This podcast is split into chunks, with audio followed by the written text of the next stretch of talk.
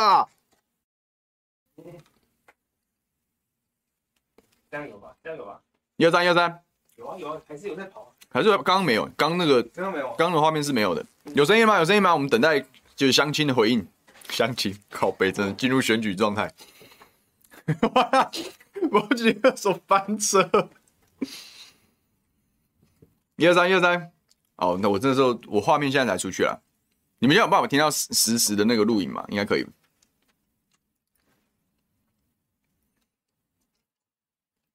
趁现在吃薯条好了。啊，有了有了，好，好，好，有了。我们因为那个直播跟那个镜头其实是比画面快嘛，大家都是看直播的老江湖了，所以都知道，所以我们就在不知所措的状况，然后 翻，然后翻车，然后到底不知道自己有没有声音就乱讲话，这样，今天真是一个翻车之日，这样。好，有了，我们就继续讲，好，继续讲。欢迎来到这个午休不远的网络直播节目，今天是九月二十三号星期五，我是主持人桃园市议员小牛牛煦庭，这个，呃，嗯。拍摄刚刚出现一些技术性的问题，然后相亲这边有声音了，感谢大家。好，今天要聊什么呢？今天聊五星市长的豆腐渣工程啊。我昨天刚结束这个这一届议员任期的最后一次总质询，也是也是最后一次的质询哈。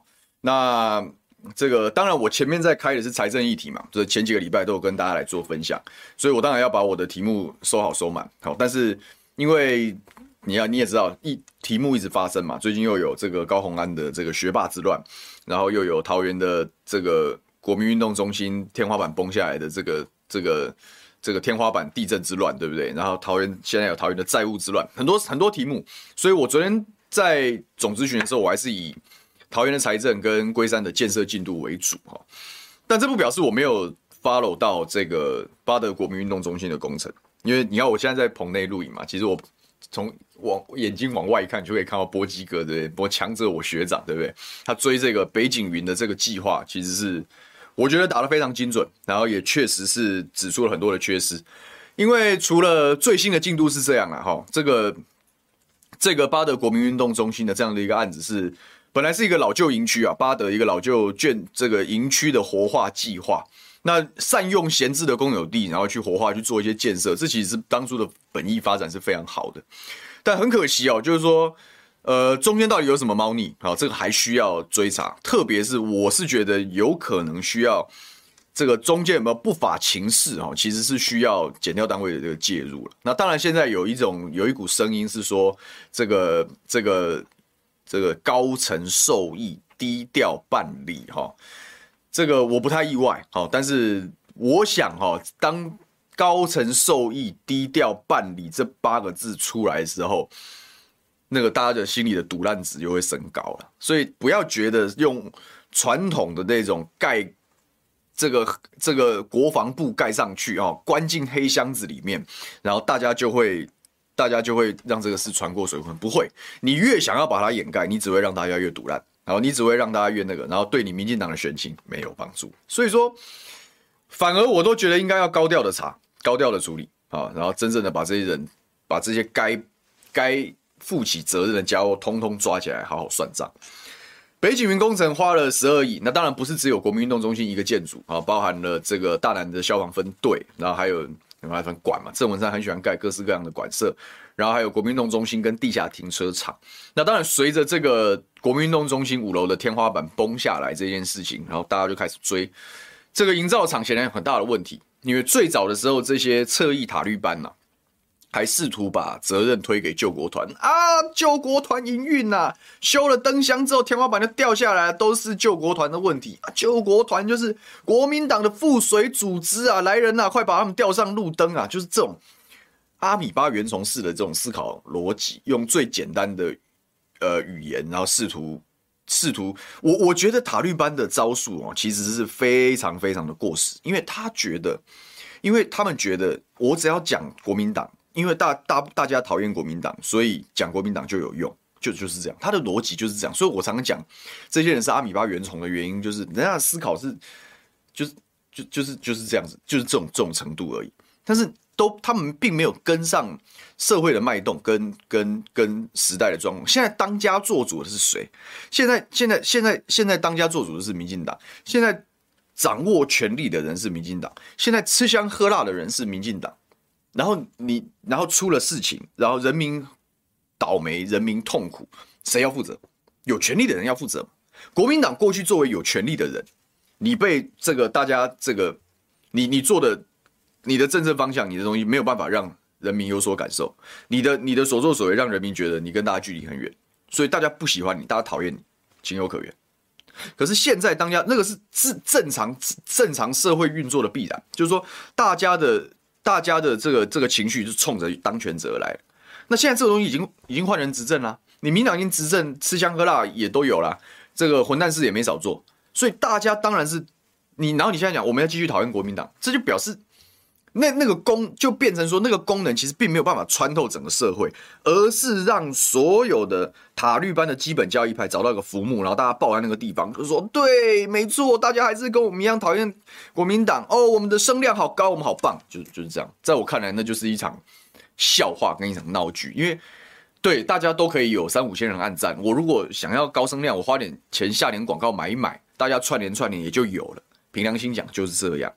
然后，然后，但是你会发现，真的很积极的会在脸书上也好，或者怎么去追踪这些议题的人，就是那些人而已啊，就是那些塔利班而已。所以这这这个塔利班车也有五千赞，那个也有五千赞，第三个车也有五千赞啊，都都同一群人啊，啊，按赞又不用钱，随便点点就好了，对不对？所以想用这种东西，然后去营造一股好像大家都是这样哦，他我声量很大，我大家就要听我的这种，我是觉得很愚蠢啊，非常的愚蠢。那这样子的这个国民运动中心的这样案子出来之后，最新的进度是不只是你这运动中心有问题啊，而是你旁边的消防分队也有问题啊。这个强者我学长这个这个波基就讲说，这个漏水啊，盖个新的建筑物，你如果搞个二三十年，对不对？这个这个经年累月的经年累月的这个这个使用，经年累月的的受的受受伤，所以。老建筑有点漏水，裂缝或什么或什么玩意儿，就那也就算了，那也就算了。你才盖好几年呐、哦，剪彩的时候大家风风光光哦，哇，新的我们重视消防员权益，什么什么宣传，全部口号全部都来了。结果进来发现，哇，又又是裂缝，又是漏水。哎，如果墙面出现裂缝啊，这个不是不是天花板崩下来而已。你当然在在国民运动中心的案子里面可以讲天花板。轻钢架的抗震本来就比较差，这是个事实啊，这是个事实啊。那至少主体结构还好，这个不幸中的大幸是主体结构没有很严重的受损啊，或者是目前看不出来。但是你隔壁这个分队就是这样子啊。那同一个大的标案，十几亿的标案，同一个大型的营造厂商得标啊，那那那你这你讲说这中间没有一点点猫腻，没有一点奇怪，说得过去吗？我觉我觉得是说不过去的啊，我觉得是说不过去的。哪里说不过去？原因出在哪里？就是这一题有没有可能官商勾结？我不知道，我我不能讲我没有证据的事情，但是我可以导引大家去看。今天应该是昨天还是今天吧，反正稍早应该是今天。稍早这个国民党党中央有开记者会，就是有点出来，刚好这个瑞筑营造的某个董事就是郑文山市长的某位机要，不知道是同名同姓。还是一切都是那么的正好啊？中间有没有关联？有没有对价？我希望大家严查严办，把它查出来最清楚，然后把大家把话讲讲好，讲讲清楚来，把把真相公诸于世，这是我希希望看到的。那这是一段，但是我可以从另外一个角度跟大家分析为什么为什么那么多的豆腐渣工程啊？问问题到底出在哪里？这个跟我昨天的总质询是有关系的，因为刚刚我看到网友在问，为什么我礼拜三晚上放尿？我我是很临时才才忍痛割舍啦，因为礼拜四要总咨询嘛，好，礼拜四要总咨询，所以这个前一天晚上一定要做心理准备嘛。你除了把资料补上来，投影片要做好，然后要模拟一下你怎么跟郑文灿市长做攻防。所以我就不特别跑一趟，因为我们桃园这样来回一趟录节目是很简单的，他一个小时录完，我的来回加车程，我三个小时没有了。所以我为了顾及最后一次总咨询的品质，所以我跟历史哥说个抱歉，这样，反正下个礼拜再来就好，没问题的啊，没问题，该还他一定会还他。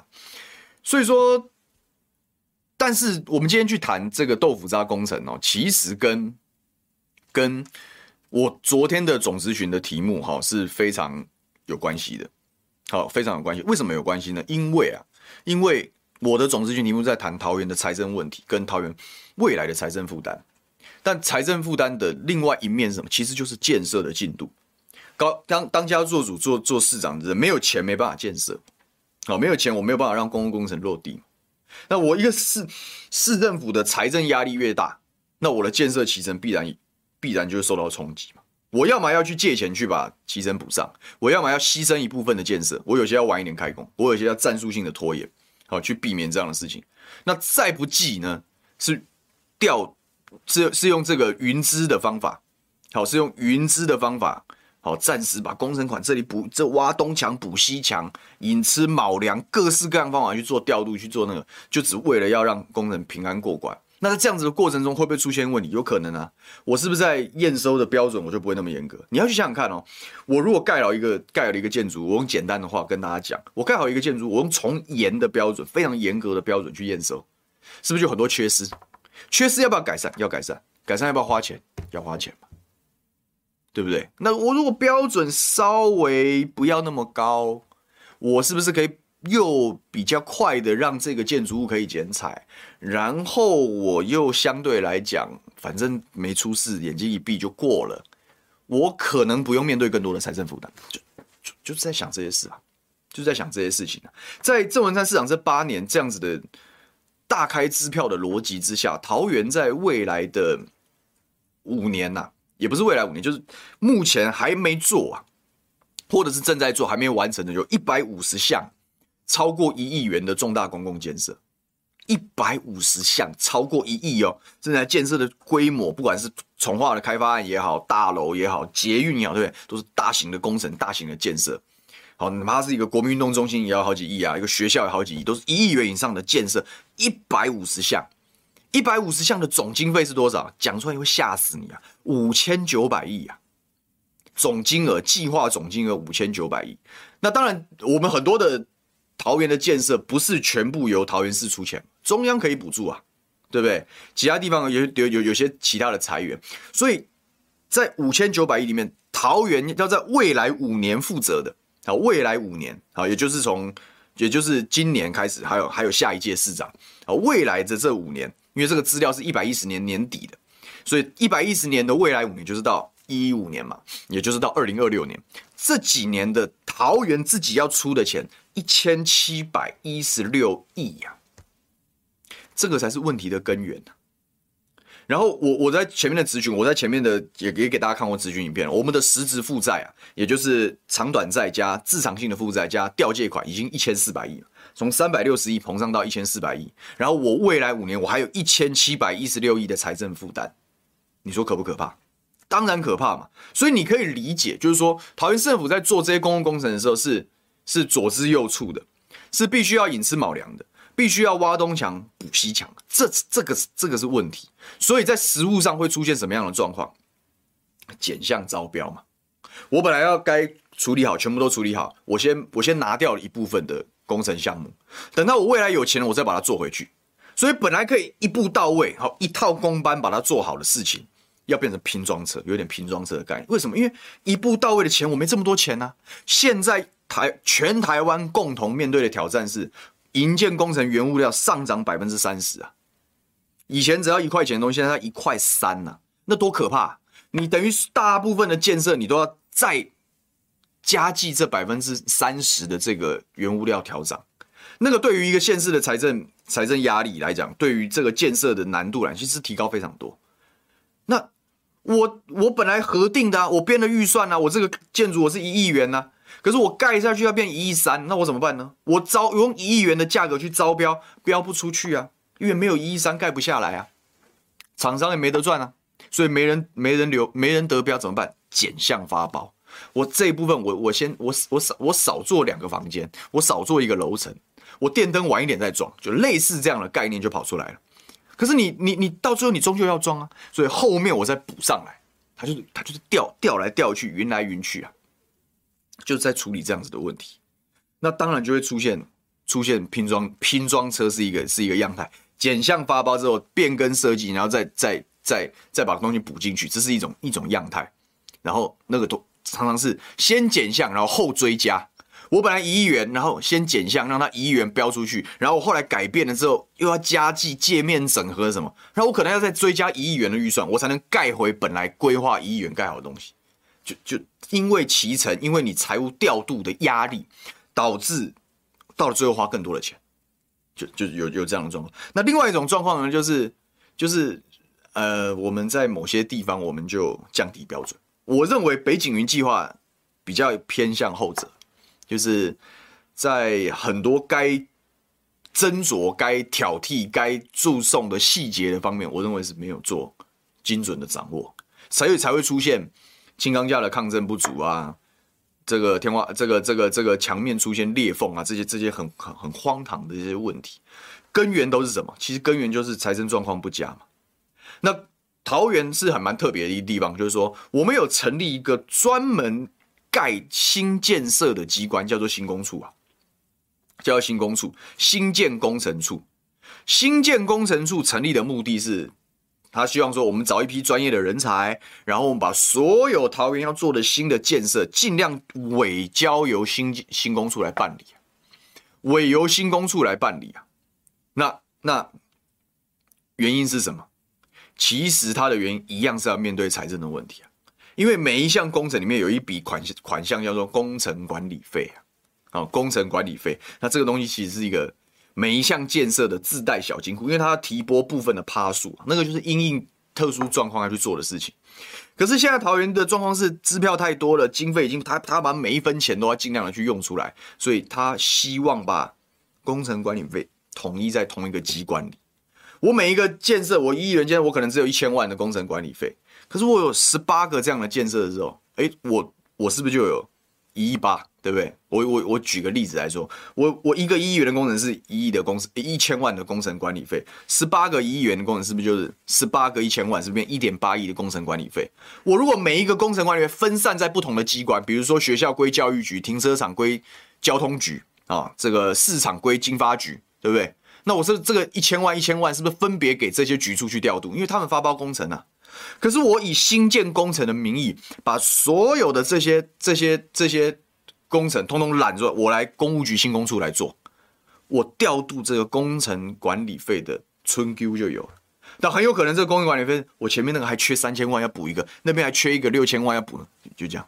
所以他就一直在做这样子的一个工作，所以导致大家都不愿意去面对真实的问题，来自于财财政的。是是你预算从头到尾就不够，那我们的议会的体制也没有一个相对健康稳健的方式，就是我们就如果你你你真的出现了这样的状况，你就应该是提送追加预算，然后请议会同意你，我们就多编钱嘛。我想建设的东西，大家大家会在在意财政压力，但大家原则上不会反对建设。可是那个过程其实至少是清楚明白的，就我们又又又不去走这样的流程，然后让自自己这样挖东墙补西墙。然后我昨天的咨询针对。郑文山市长，其实我我我个人，我凭良心跟大家讲，大家都很在乎桃园的债务啊。我个人没有很反对举债，没有。第一个，所有的举债都可以做精算，也就是说，我这个城市到底可以负担多少程度啊？然后第二个是，第二个是，也这个全世界没有一个国家是不举债就直接做建设的，这个是一个建设跟发展城市，甚甚至是治理国家的必要必要手段。可是问题是我期待我们的市长是可以这个大门大路的回应这件事嘛？就是说我我我桃园就是要起飞，我就是要举债，你要骂我也好，我就是要做这事。但是我的限度是什么？我的纪律是什么？他在过程中要清楚明白的跟人民交代。我其实图的只是这个。可是我们的市市府在回答的时候，就是说哦，我们我们又要大建设哦，但我们还要数字还要变漂亮，我们还要减债，我好厉害。他在搞造神啊。在搞造神，这个事情是我绝对不能接受的。你要举债，你就跟大家讲，你举债，你你你跟大家讲清楚，你都用在哪些地方？未来在某一个阶段之后，它可以慢慢的还回来，我都可以接受。但你至少是很清楚，你对自己的施政是有自信的，你不用媚态的去讨好所有的人，然后害怕被骂。那我还敬你市长是一条汉子，对不对？你哪怕你做了这样子的这样子的决定，你也很清楚的跟市民报告，大家要祝福你。可是不是啊？我们昨天在质询的时候问这些事情，包含问我们桃园连续八年短处越来越多了，我们的桃园的利息支出每一年都在上升啊。我们在审这监察院系统里面，我们的债务评比全国倒数第五啊。啊，这三条铁证放在那个地方，然后，然后，然后你你桃园市政府在那边给我搞大内宣，说我们减债有成，你不是很荒唐吗？你每一年亏这个收支相抵，支出都超过收入啊，啊，越亏越多。啊！你不举债，你怎么收？哎，做账，那你做假账，做账要平衡呢。短处一定要举债嘛。啊，你每一年就多，那你每表示你每一年都在举债。第二个，凡举债必有利息嘛。啊，你的利息就越来越高啊。啊，你债越来越少，你利息会越来越高。你你们在搞什么东西？对不对？啊，第三个啊，人家就讲你债务管理绩效就是很差。啊，这三项出来，你还好意思跟我讲减债嘛？你我我要讲的是，你你有举债就有嘛。你跟大家讲。怎么做？然后你的限度在哪里？你的把控机制在哪里？都可以讨论。但是你就钻呐、你就钻漏洞哦。债务的定义应该是怎样怎样怎样？而、哦、其他的其他县市借更多啦。哦，那废话嘛，其他县市捷运都盖好，你呢？对不对？然后最后就是说啊，反正就是用那种，就又要补妆抹粉，然后又要那个，就永远想要永远想要在众人面前表现的光鲜亮丽。可是很多东西都是虚假的嘛，就是虚荣，就是浮华的嘛。我我就是看不惯这样的事情啊，我是看不惯这样的事情，所以我就问啊，就是你看这这样子的华丽外衣的背后，其实就是金玉其外，败絮其中嘛。你看这个工程的品质为什么没有办法被好好的照顾？其实背后的真正压力是财财政嘛，没有，我没有足够的资源去做这个事。有人讲，今天如果大家都都是这个财务无上限的话，也不会有什么。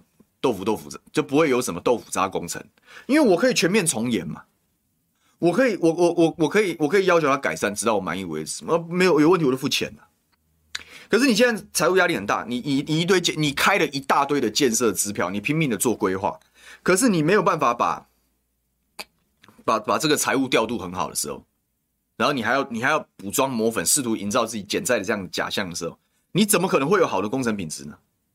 你让你所有的基层的真正在做事的这些公务员累到爆炸，哦，又要马儿好，又要马儿不吃草，那你在干什么东西？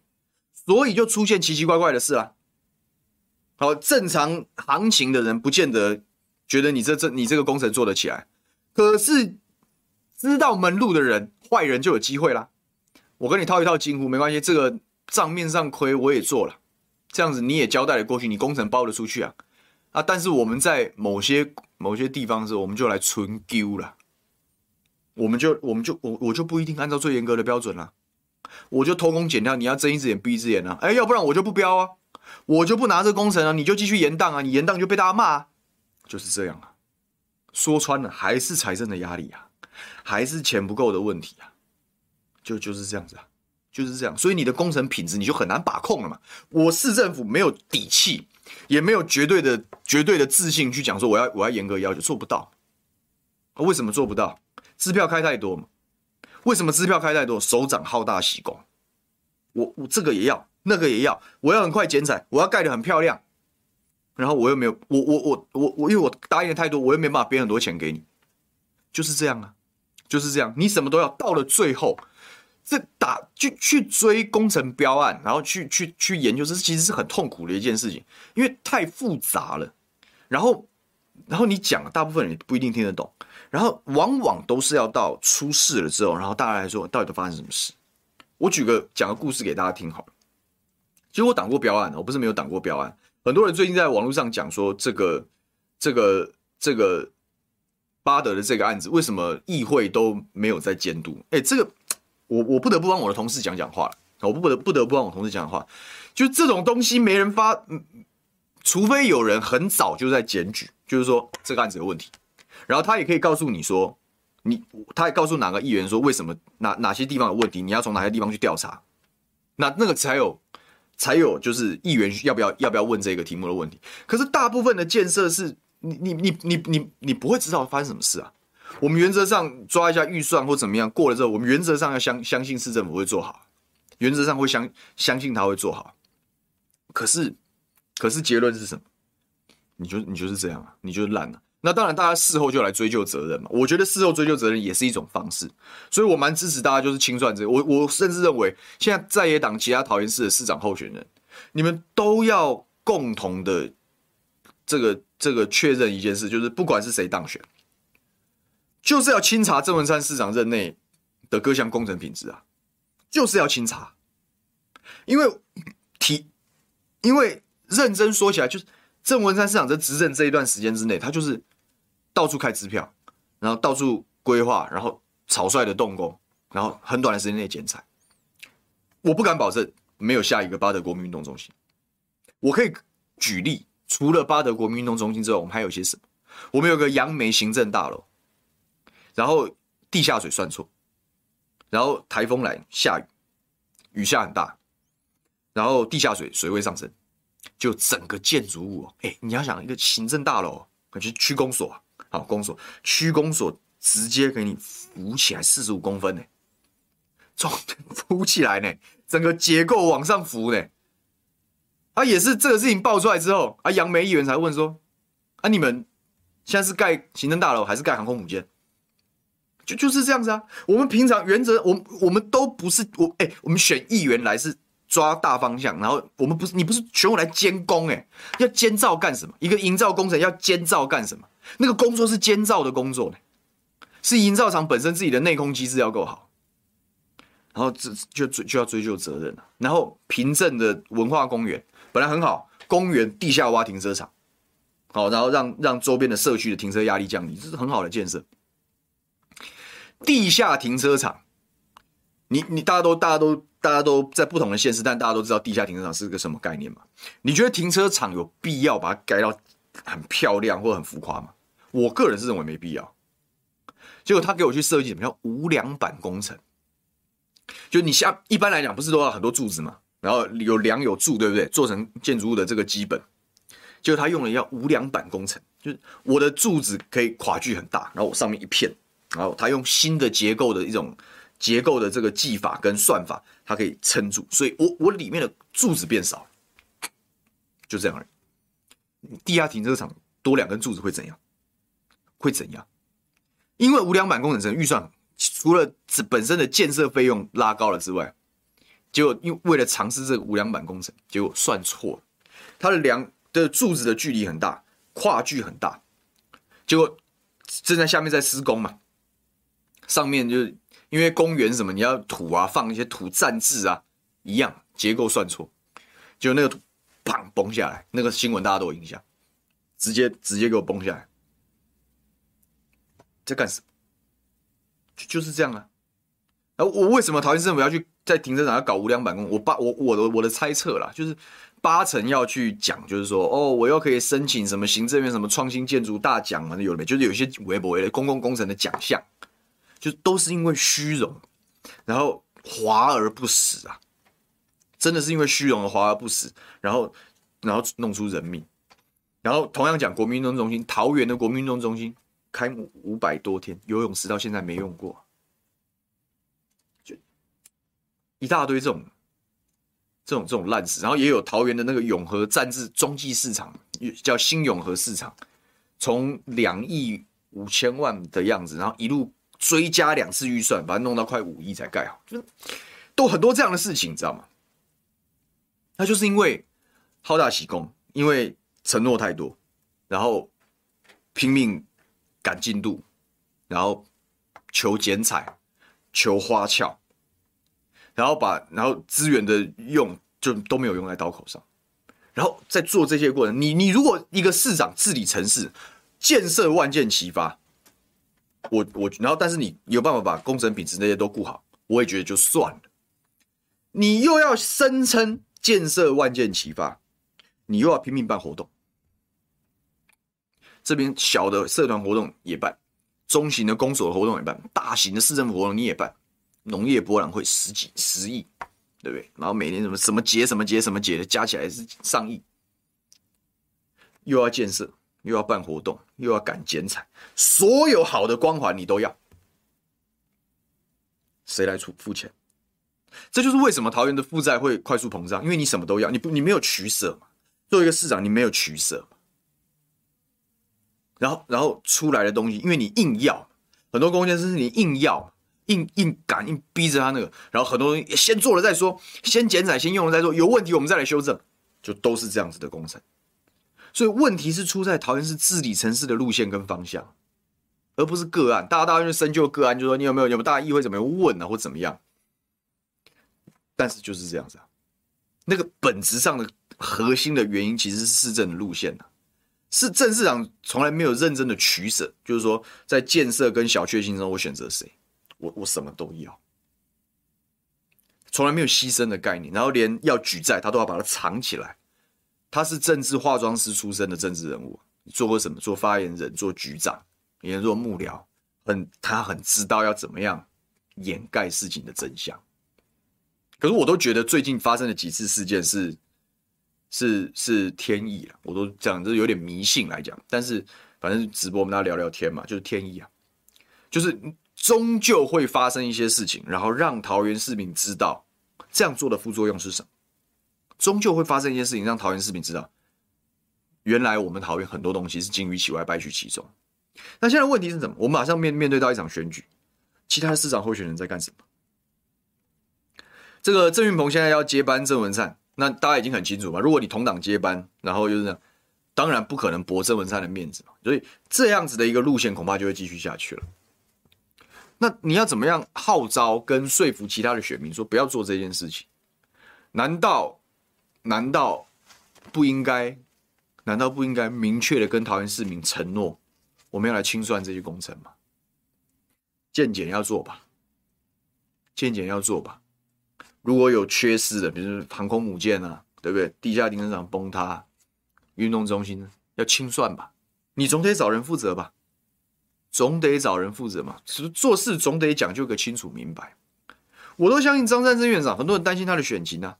张善政院长登高一呼啊，我就是要清算，我土木工程出来的，桃园不能再华而不实下去。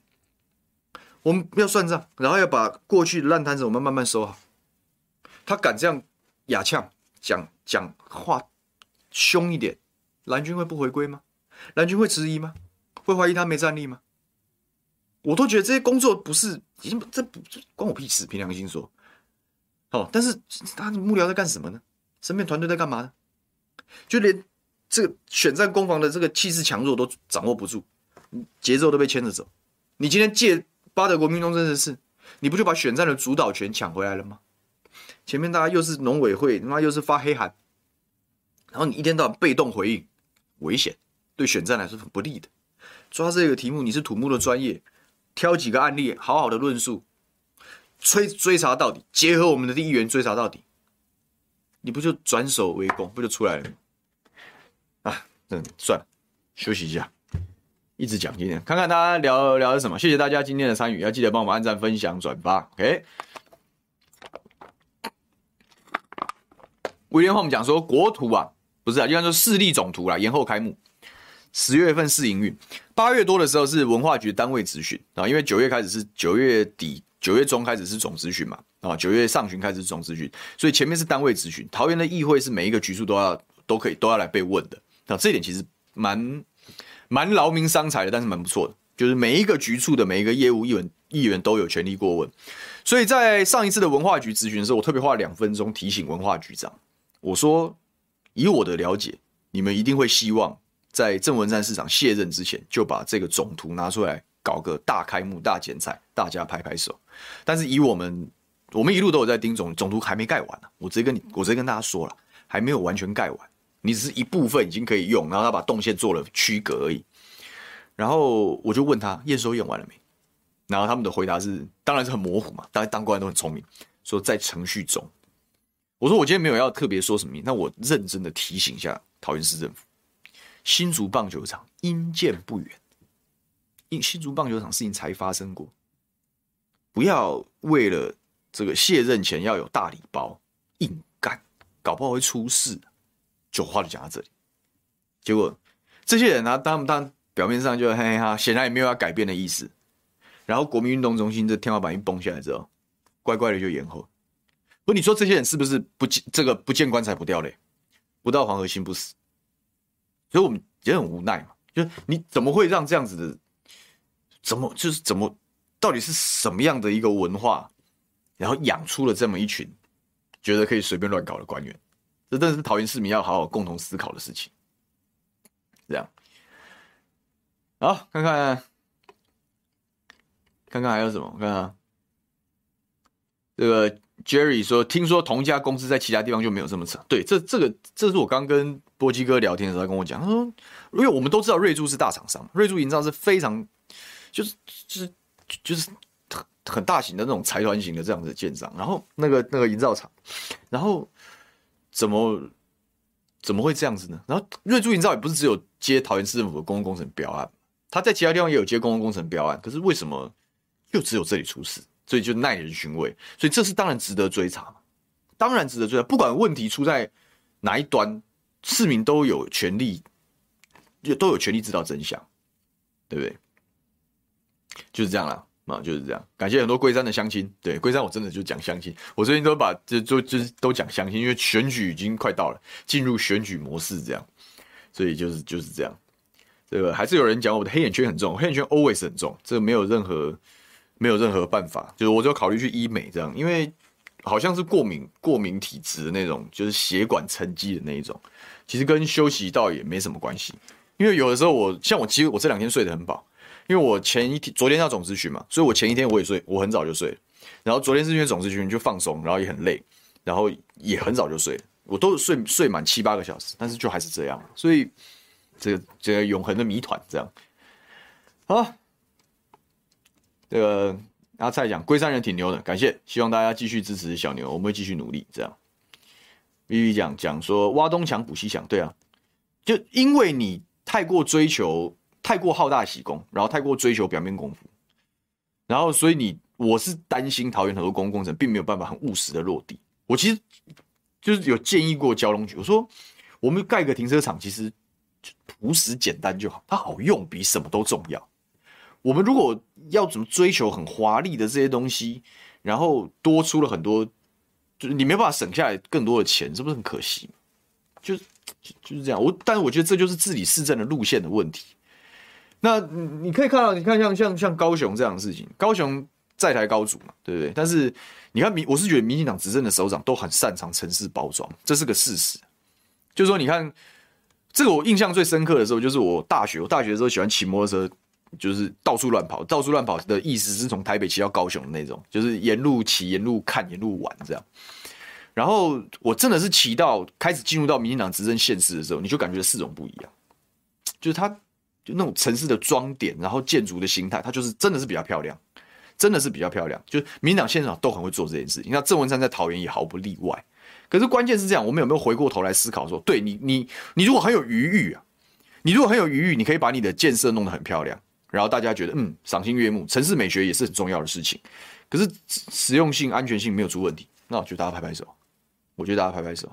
可是你，你就，你你，如果是金玉其外，败絮其中，那就很危险。至少我在，比如说我举台南为例好了，至少台南的你公共工程有出现什么大的瑕疵或毛病？目前我看到是没有，我目前看到没有。然后我也讲，我说人家。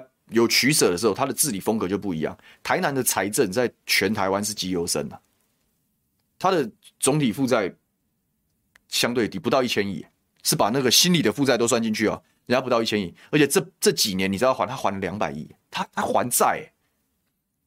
然后可是你看台南人家该有的这个都市美学，他还是有有维持住嘛，他有他的软性活动有维持住嘛。可是他的取舍是什么？台南没有跟其他县市一样说我要盖捷运。就你他他就没有他他在这样子的过程中，他做了取舍。我不要什么大建设、百亿、千亿的建设，我要跟你万箭齐发，没有这种事嘛。他就做简单的事情，然后他可以把事情做好，然后他还可以还债。这就是治政治这种事情，治理城市这种事情，没有没有全部都好的。那你看像高雄啊，高雄就是我什么都要，我又要又要华丽，又要华丽，又要大建设，然后又要办活动，然后又要讨好选民，广发福利。就是负债啊！那桃园的执政风格是难道不一样吗？我们今天讲说未来很有可能变高雄，他们现在都讲说啊，现在桃园基期还很低啊，你不要唱衰桃园，我们不是这样啊。可是你的方向就是这样，因为你的治理城市的风格是，我又要华又要华丽又要好看的，然后我又要大型建设，比如说捷运，然后我又要办很多活动讨好选民，然后我还要发很多福利，证明在我这边人可以领很多钱，所以你的财政负担就是大嘛。你没有任何的取舍嘛，所以这个城市未来当然会负债累累啊。这个这是个看看未来就清楚，看见微知著啊，看现在状况就可以推定，就可以推定未来的状况，因为你这是路线选择的问题。那至少郑文灿市长已经任期要结束了，可是关键来讲，他留了一个烂摊子给未来的县市首长。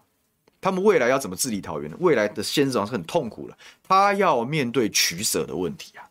好，他要面对取舍的问题啊。我到底要舍弃哪一部分呢？你有没有？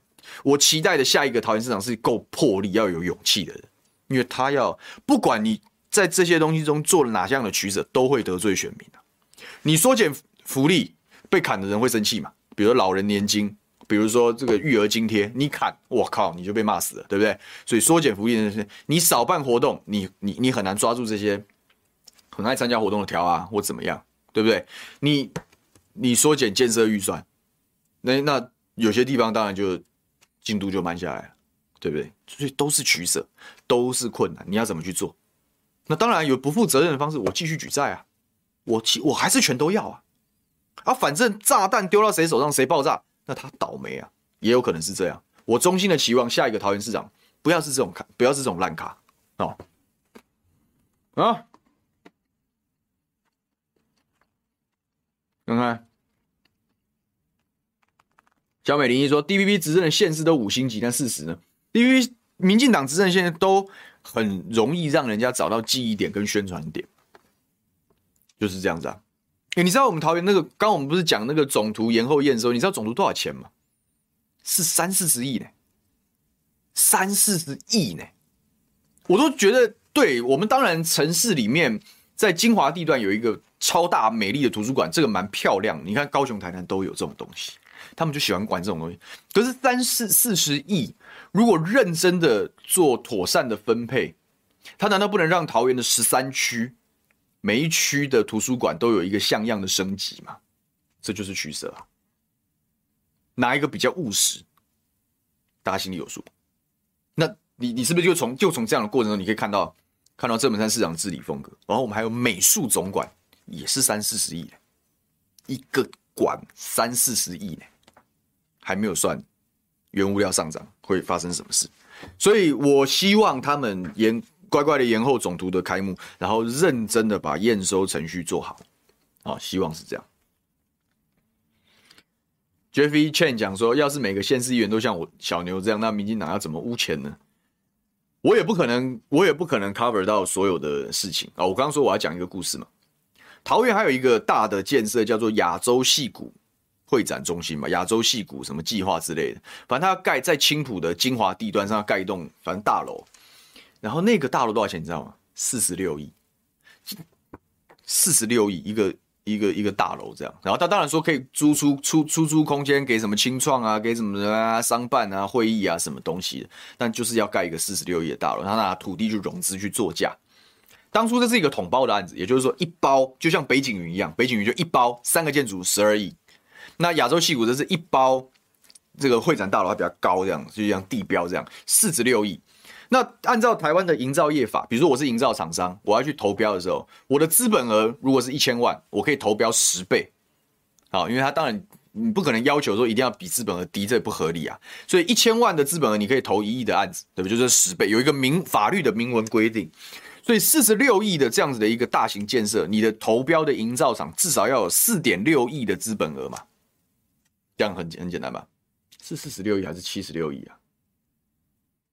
反正大家查一下新闻，反正那个新闻查得到，就是四十六亿的的的，我姑且先讲四十六亿啊，四十六亿的案子，你要有四点六亿的资本额。结果那个时候，我我接获人家检举说这个中间有不法情事，然后我就问了一下，什么叫不法情事？他说当初要去投标，而且内定就是内定，当然是他们当初讲好了，内定要得标的，就是这检举人跟我反映的，内定要得标的这个厂商叫做鸿升营造，鸿升营造的背后是谁？郭背宏。郭背宏是谁？民视之前的前老董，就是就是这样子嘛，就是这样嘛。那我们的政治判断是，哎呦，这么大尊的这个门神来压阵啊，那恐怕是势在必得了。可是问题是什么？鸿升营造的资本额是多少？三点三亿。换言之，你鸿升营造用吃奶的力量，你也只能做三十三亿的工程。你去投标四十六亿的工程，在资格审查的时候就要一枪干掉，因为法律不允许嘛。在投标的过程中有先审资格嘛，先审参赛资格，然后再决定评选。可是，在资格审查的时候，桃园市政府是让他过的呢。洪胜一他说：“我可以后面再增资啊，就用这种烂理由就直接违法。”然后一直到评选的时候，因为大家都讲内地，因为确实消息来源就是他他已经得标了这样。然后这检举，我就觉得这不对啊，这不对。我就查了一下法条的规定，说没有没有说你可以事后增资，没有任何的法条可以这样，所以这是一个违反采购法的弊案，违反采购法弊案，因为你审标的时候出现非常大的瑕疵啊，你放过了不该放过的人啊，这就是弊案啊。所以我就第二天我就开就是接到，然后做完功课，然后开记者会，我记者会故意挑在。他要公布得标厂商的那一天的早上，那我也我也算我也算有我跟市政府人讲，我说你们自己心里要有数，人家检举到我头上，我必须受理这样的案子。我再次希望公共工程，我原则上要相信官僚体系会认真做事。可是你里面就是有蛀虫了，你里面就是有烂货了，所以你们自己高层你们去盯。我跟他们跟桃园政府的某个高层，府一层的高层去讲这个事情，我说你们自己看着办，反正我明天记者会是开定的。然后第二天早上我就开记者会，把所有的这这个问题，然后包含他们的利益结构，通通公开，通通公开。记者会开完没有多久，下午的公布得标厂商的的这个记者会取消，再过两天废标。我是，就这种事情，他不会上到政论节目的平台，然后他也不太可能，他甚至不会进入观众朋友的课或者是相亲朋友的视野，不会。因为他就没有发生什么大条的事，谁收了多少钱，或者是拿一个天花板掉下来，他没有这种视觉上的效果，或者是很耸动的标题。可是这就是我在议会做的事啊，我就是我就是把这样子的一个弊案封杀于前嘛，就我没有让它发生，我封杀于前。后来这个案子后来因为后来就碰到了原物料大，所以这个案子到现在为止都还没有标出，它变得他本来是统包四十六亿，他后来拆开。就是我设计拆一标，监造拆一标，然后到时候把把单纯的盖房子又独立出来。那到现在有没有招招到，我就不晓得。但是就是这样。当初其实当初说要盖这个这个亚洲戏谷大楼的时候，我在议会我就反对，因为他的案子都要送议会，你知道吗？我说盖这有什么屁用？然后他们那时候说要盖成什么五 G 的什么创什么中心，我就说等到你盖好了，他说什么要变什么 AI 的什么。什么创新基地啦，什么五 G 的什么什么实验中心，我说等你大楼盖好了，都不知道六 G 还几 G 去，AI 搞不好早就普及了。你这这时间根本都不对，反正我当时在议会反对，而且没人理我啊，没人理我啊，就大家就说好了，我们要相信市政府了。好了，牛议员，我知道我们知道你很有理想，但就是这样啊，我就是我说这种文化就是这样养成的，就是这样养成的。可是这样子的文化真的对桃园的发展是好的。真的有助于把钱用在该用的地方吗？我觉得这是大家一起思考的问题。所以就是这样啊，就是这样。我有我也挡过，我也挡过弊案啊，在议员的任期。只是我这件事我，我我我没有多讲，我脸书写一写就算了。好，脸书写一写就算了，这样。所以应该要全面体检。回到回过回到主题来讲，那但豆腐渣工程的问题核心出在哪？其实就是出在治理城市的路线。我什么都要。但是我没有那个屁股硬要吃那个泻药。对，我刚刚看到的是谁的留言？我要注明出处，因为我不是抄袭仔，对不对？哇，找不到了，对不起，反正是我们网友的留言啊。有刚刚有讲说没有那个屁股硬要吃那个泻药，没有错啊。就桃园就是你没有那个屁股，你硬要吃那个泻药，你什么都要啊，又要大建设，又要大活动，又要发补助，那然后还要嘴炮说举债有成，那你不是压迫所有的人嘛？对不对？所以就这样啦。就这样了。这个人帅这样说，长短再扯烂，工程款都不讲。对啊，就是这样子啊，就就是一直补妆抹粉。阿蔡说，拼命宣传剪彩时的光鲜亮丽，真实内容经不起考验，就这样。小美玲一说：“希望不要卖现世主产去还债。其实卖地还债这件事，或者是卖地平抑财源这件事情，这是个蛮糟糕的环境。但是一个我目前目前体制没改变前，它就是个必要之恶。它其实不是主产的，因为地是这样子的：地是一块农地可能值一千块，但一块建地可能值一万块。那我今天跟这个农地的地主有个默契，说我用市政府的公权力把你变成建地。”但是也不能图利你啊，对不对？所以你要把其中的一半捐给我，然后我我发还一半给你，对不对？所以农这个地主本来有一块一千块的农地，但是我现在得到了半块一万块的农地，这样是不是它其实的价值是不是赚了五倍？它是不是变成五千块的农地？它有没有亏？它没有亏，它它变得它变得价值一万块里面就是价值五千块的建地了。那很多人本来不想盖农农业啊，建地比较好卖啊，等等，所以地主有没有吃亏？其实没有吃亏。然后，然后剩下一半用地，政府平白无故得到一块用地，我只是法令变更它的名目而已啊，我把农地变建地啊，但是作为交换，他就要把一半的建地吐出来给市政府。所以说，政府可以无限复制这样子的技巧，直到农地、保护地、绿地，就是那种没价值的土地用光为止啊。那以桃园来说，还有还有很多地可以用，所以他们就是就就都在玩这种叫土地炼金术啊，叫公权力变现。